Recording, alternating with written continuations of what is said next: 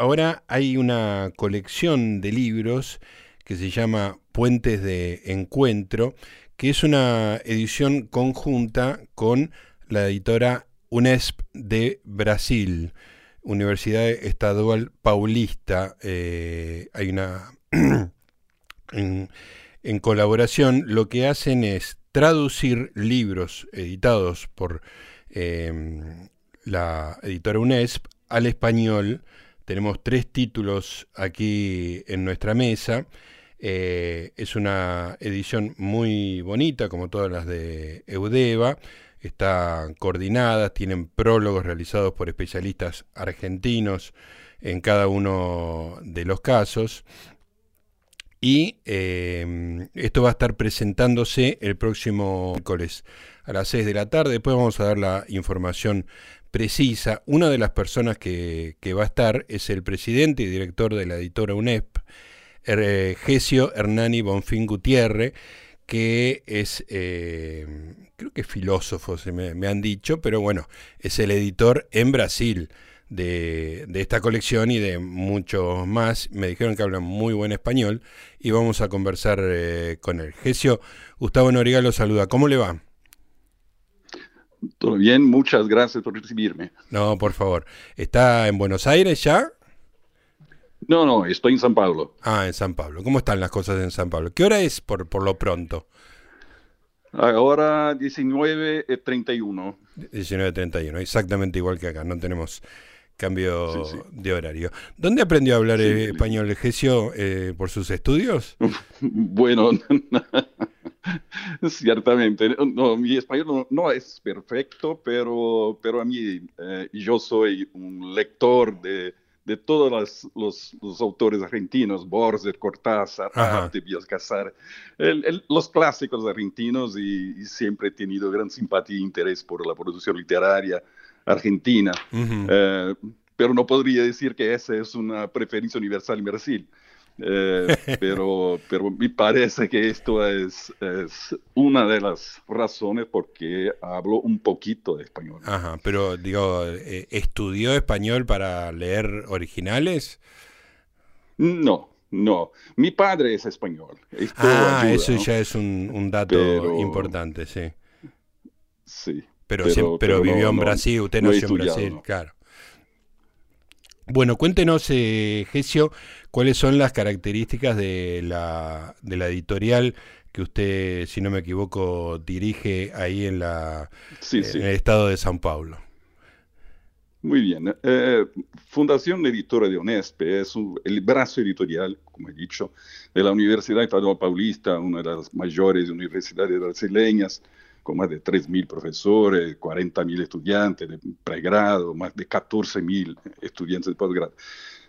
Sin embargo, eh, eh, aún estando asociada a esta gran universidad, la editora UNESP siempre preservó su, me parece que esta es la característica más importante, su autonomía administrativa y editorial. La fundación eh, las, eh, es una fundación independiente, ¿no? Y las acciones estratégicas y dinámicas son gestionadas por la propia editorial. Y eso asegura que sus programas editoriales no sean endógenos e incluyan únicamente aquellos valores que están que estén sujetos a, evaluación, evaluación independiente por parte de expertos externos. Claro. Eh, fue creada en 1987 y tiene hoy un catálogo de más de 2.500 títulos en vivo y una tasa de publicación de más de 200 títulos al año. Bien. Y nuestros programas de acceso abierto también son una otra, un otro trazo importante de, de UNESCO con más de 28 millones de descargas de de downloads.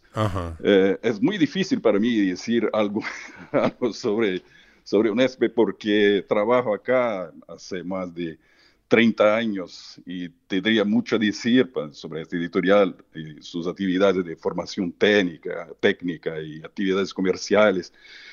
Pero creo que no es el momento adecuado. Invito a todos a consultar el sitio web de la editorial. No, pero me da, me da curiosidad porque es muy interesante una, una editorial independiente dentro del marco de, la, de la universidad.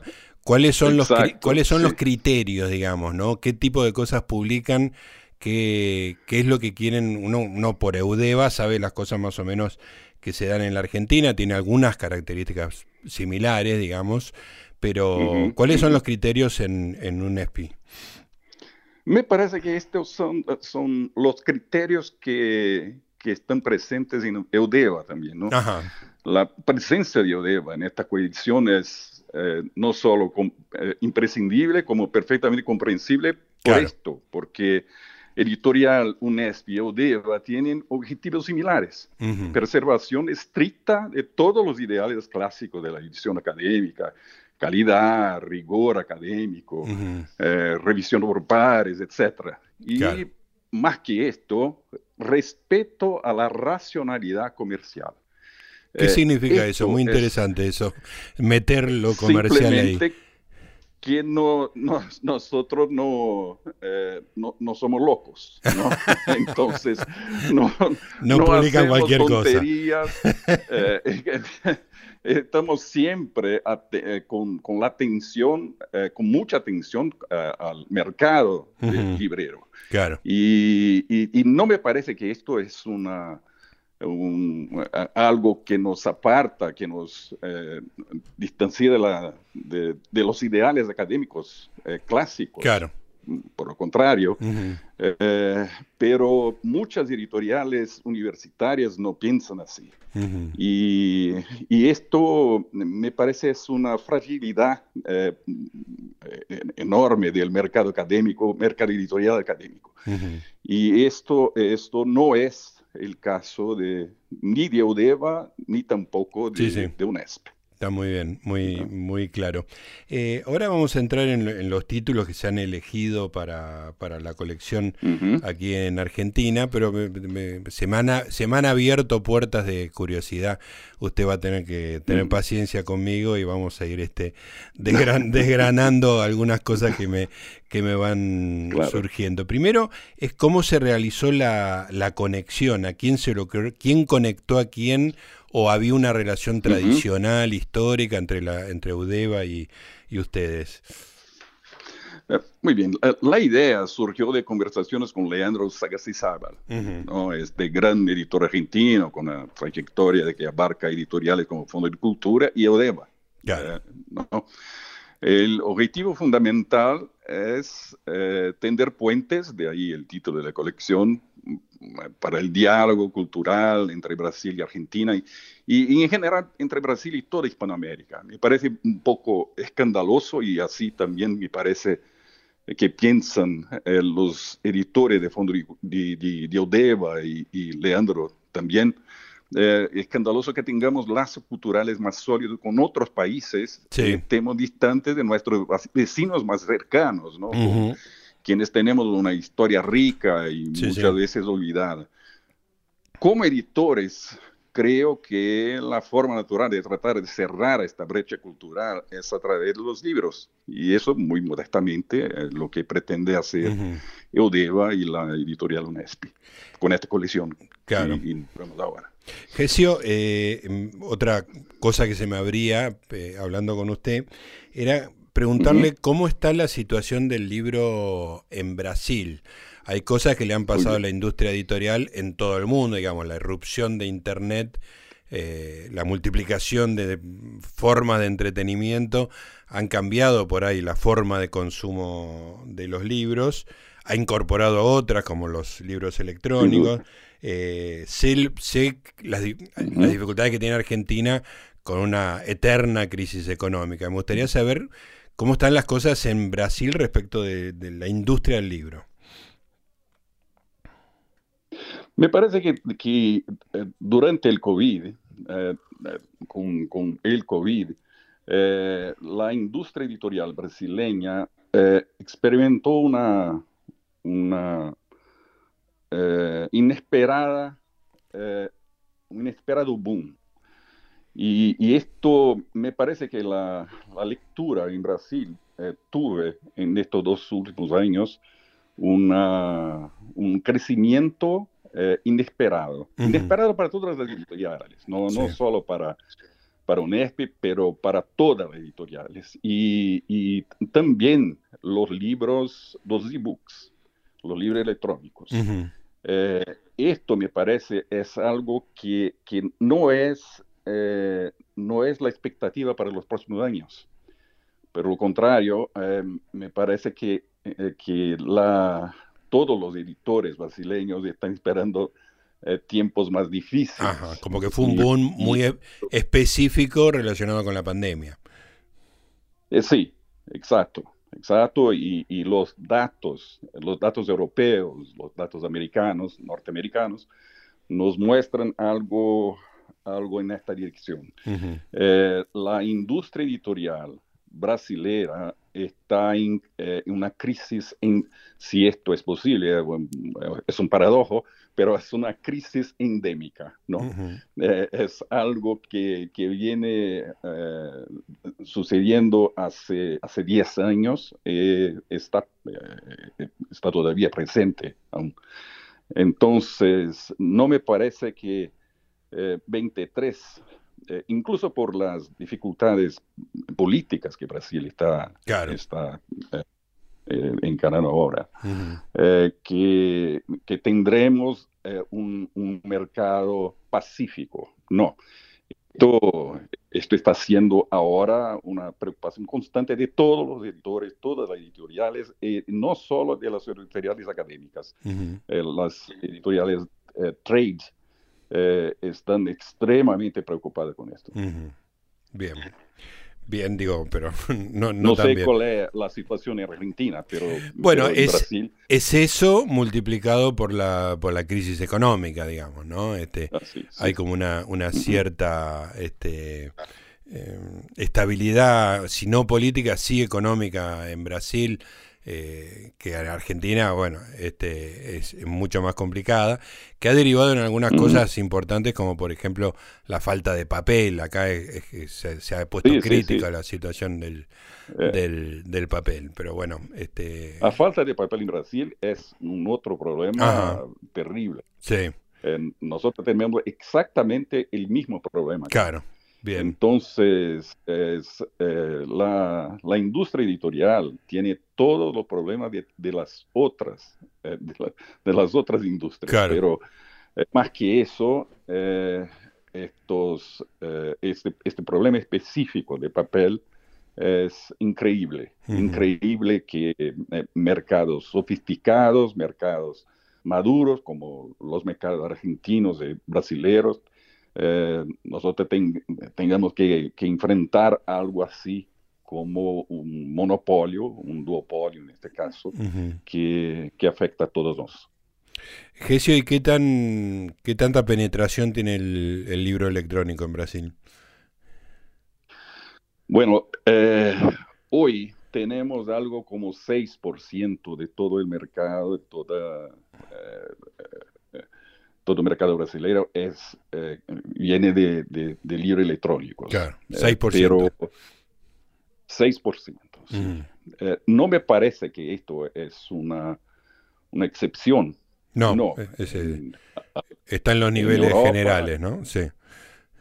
Exacto, sí. y, y, y, esto, aquella vieja discusión sobre el, futuro del libro papel, el futuro del libro electrónico, esto me parece totalmente ultrapasado. Eh, ¿no? me parece que esto sea una, una de las preocupaciones principales de, los, de las editoriales en Brasil, por lo menos. Sí, si hay una crisis, no es por la introducción del libro electrónico que se sumó, digamos, a, un mercado, no, no vino a reemplazar un mercado por otro, ¿no? Bueno, ahora sí. Sí, perdón. La grande cuestión es la, eh, el free access. Free access y la, la eh, producción independiente. Estos dos son, eh, son puntos que, que, me parece mucho más interesantes por un, y, y, también preocupantes por otro lado. Claro.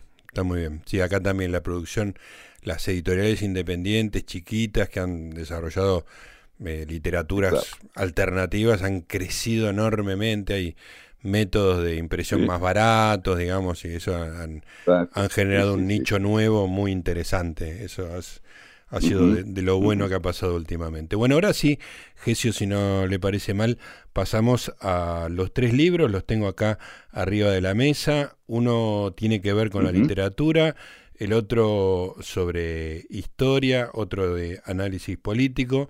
Los voy a mencionar, usted después le voy a pedir que me, que me diga por qué los eligieron. El de literatura es de Marisa Lajolo, Lajolo, no sé cómo le dirán. Este, literatura ayer, hoy y mañana, lectores y lecturas en la historia de Brasil. Hay un intento de, de que hacemos nosotros también en el programa de, de, poner a todas las lecturas posibles, digamos, este, una cosa democratizante de, de que se lee de, muchísimas maneras. Después tenemos un libro de Luis Felipe Miguel de análisis político, que, bueno, uno de los temas que acá en Argentina han sido bastante importantes, que es consenso y conflicto en la democracia contemporánea. Y por último, un libro de historia con un enfoque muy original, se llama Las mujeres de los otros. La bajada dice Los viajeros cristianos en las tierras al oriente entre los siglos XIII y XV de Susana y Silveira Lemos Franza, eh, que lo que hace es recoger la literatura de viajes y ver cómo esos hombres católicos que venían de Europa veían a las mujeres, digamos, es un, enfoque que no se me hubiera ocurrido nunca y que parece muy, muy promisorio. Bueno, hecha la presentación de los tres libros, eh, la primera pregunta es ¿por qué eligieron estos libros para traducir a, y publicarlos en Eudeva? Bueno, eh, la colección como un todo es una colección horizontal, ¿no? sin eh, ninguna, ninguna preferencia por cualquier eh, campo específico de conocimiento. Y estos, estos libros fueron escogidos porque son, son de, de grandes experts, libros que tuvieron una, una presencia muy fuerte comercial en Brasil y me parece que para inaugurar esa colección eh, estos fueran, fueran eh, eh, títulos interesantes para empezar una, una, una, caminada de una colección en un mercado que no conocemos. conocemos ¿no? Es claro que esto, una palabra final fue que Eudeva tuvo la palabra final, eh, analizando estos títulos, analizando estos libros, y nos diciendo que estos tenían o podrían tener una, una presencia más exitosa en Argentina. Eh, no, no, no, es, no, es importante eh, pensar que nosotros no conocemos el mercado argentino, ¿no? conocemos el mercado panamericano en general. Y, para tanto, esto es muy importante eh, oírmos los, nuestros, eh, nuestros parceros, nuestros amigos de Udeba. Entonces, eh, estos tres libros, eh, me parece que, que, el resumen fue dado. literatura ayer, hoy y mañana de Marisa Lajolo. Marisa Lajolo es hoy una gran expert de, literatura en Brasil, una miembro de, la Academia Brasileña de, Educación y, eh, se dirige al público con una provocación. ¿Qué es la literatura? Una pregunta aparentemente simple con numerosas trampas, numerosas cuestiones vicinales. Eh, ¿Cuáles son los límites de la literatura? ¿Cuáles son sus tipos, sus modalidades, sus géneros? Y más que eso, cómo ha cambiado la idea de, lo que es literatura a, lo largo del tiempo. Eh, y bueno, son, son preguntas eh, universales y son preguntas permanentes para, para todos nosotros, ¿no? Eh, las mujeres. Sí, me, me, gustaría que me hable un poquito del libro de Las mujeres de los otros. Las mujeres de, eh, sí, Susana Silveira Lemos, Francia, eh, eh, visita los documentos producidos por los viajeros cristianos hacia el oriente entre los siglos XIII y XV y revela la opresión de género. Es, una, básicamente un libro sobre género, ¿no? estudio de género. revela la opresión de género o las desigualdades en las relaciones entre los sexos. Eh, su objeto principal son precisamente los matices de la mirada del hombre cristiano, del hombre cristiano sobre la mujer observada desde lejos. Eh, como dice, eh, es una, un abordaje muy, muy original de un, un, problema histórico y un problema muy actual también. Y por último, de Luis Felipe Miguel, Consenso y Conflicto en la Democracia. Luis Felipe Miguel, eh, eh, eh, este libro nace del desacuerdo con dos movimientos, segundo dice Luis Felipe Miguel, dos movimientos complementarios. El primero de ellos es la eliminación de las nociones de conflicto e interés de nuestra comprensión de la política, que pasa a ser leída únicamente con un espacio de cooperación y solidaridad. solidaridad. Eh, esto Felipe Miguel ah, eh, considera una, un, anátema típico de, la, de la ciencia política contemporánea. El segundo movimiento es una creciente despreocupación con la calidad democrática de las instituciones políticas, en particular de la representación. Me parece que nos, nuestros dos países sí, están con problemas con eso. Evidentemente. De estos, problemas, ¿no? Entonces, eh, eh, en resumen, me parece que es, que es una, una tentativa de mostrar, eh, de, evidenciar caminos de preservación para la buena ciencia política. Me parece que es esto, no, y es en este sentido muy ambicioso, eh, pero eh, Luis Felipe Miguel es un eh, pesquisador de Universidad de Brasilia y, tiene una presencia muy importante en el escenario de, de las discusiones políticas en Brasil. Importante. Bueno, eh, tengo curiosidades. Eh, una estaba viendo eh, un par de títulos que se anuncian, uno es específico y de interés, digamos, muy claro, que tiene que ver con el Alzheimer, dice Alzheimer, enfermedad y sus cuidados, de Alessandro Ferrari Jacinto y Marisa Folgato. Estos son en, libros que se van a publicar en los próximos meses, digamos, completando el primer año. Eh, ese me, parece bastante claro. Pero, ¿qué es el libro de los milagros de Carlos Orsi, eh, que es otro de los títulos de Puentes de Encuentro?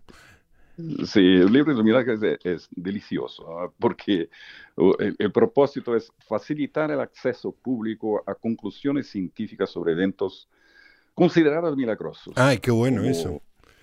Eh, sí, y, por, esto porque para el autor, que es un activista en este ramo, eh, eh, acá, muchas personas toman decisiones importantes y, a veces desastrosas sobre su vida basándose en una mitología disfrazada de historia. En metáforas tomadas demasiado en serio, en supersticiones que se hacen pasar por algo concreto, así, y, en milagros. Claro. Y, esto es eh, eh, lo que eh, Carlos Dorset procura hacer, ¿no? mostrar, evidenciar que las conclusiones científicas desacralizan, por así decir, eh, los milagros normalmente considerados como milagros. Claro. ¿Y qué formación tiene Orsi? Eh, él, es historiador de la ciencia. Historiador de la ciencia. Y también historiador de la ciencia y un físico, un físico de la Universidad de São Paulo. Eh, él es uno de los promotores acá en, Brasil de, de, un instituto llamado Instituto Cuestión de Ciencia. Ajá que, hace una, crítica general a todas las, creencias no científicas. Esto después del pasado reciente, ¿no? con la epidemia y cosas así, fue extremadamente importante para, para la, población brasileña, la población que no tiene normalmente formación científica. Claro. Muy interesante. Bueno, vamos a estar atentos en los próximos lanzamientos. Eh, Perfecto. Gesio, eh, esta presentación se hace entonces el miércoles, si no me equivoco, a las 6 de la tarde en la librería de Udeva. Esto es Rivadavia al 1500, ahí por, por Congreso. Va a estar usted. Exacto, sí, sí, sí. Estaré en, Buenos Aires eh, mañana. Eh, en, dos días eh, estaré en Buenos Aires y, y, tener el placer de, ver nuevamente esta ciudad maravillosa. que cuando viene a Buenos Aires, digamos, más allá de sus actividades y sus obligaciones, ¿qué le gusta hacer? ¿A dónde va a visitar? ¿Qué, qué es lo que, ah. algún lugar que le guste de Buenos Aires en especial? Librerías. Librerías, librerías, muy bien. Siempre, siempre, siempre librerías. Me, me gusta mucho, claro, el, Teatro Colón, pero no me parece que tiene, tenga un, un, programa por ahora. Una función. Pero, pero librerías, librerías son siempre un, un lujo, ¿no? y, y para mí, especialmente porque librerías hoy son eh, animales en extinción. claro, sí, sí. Eh, y, yo, yo tengo experiencias maravillosas en Buenos Aires hace muchos, muchos años, 20 años que visito todas las librerías de, Buenos Aires. Qué bueno. Bueno, eh. el, el miércoles si termina temprano, esto es a las 6, se camina hasta Corrientes y y va a tener un, montón para, para, visitar, si es que lo dejan, porque seguramente tiene algún agasajo. Eh, bueno, Gesio, ha sido un, placer, ¿eh? Placer para mí, muchísimas, muchísimas gracias. Por favor, este y bueno, y bienvenido acá a la Argentina y el, y el miércoles entonces a las 6 de la tarde de la presentación. Un abrazo. Un gran, grande abrazo. Ahí estaba Gesio Hernani Bonfín Gutiérrez es el director, presidente y director de esta editorial brasileña que se llama UNESPI.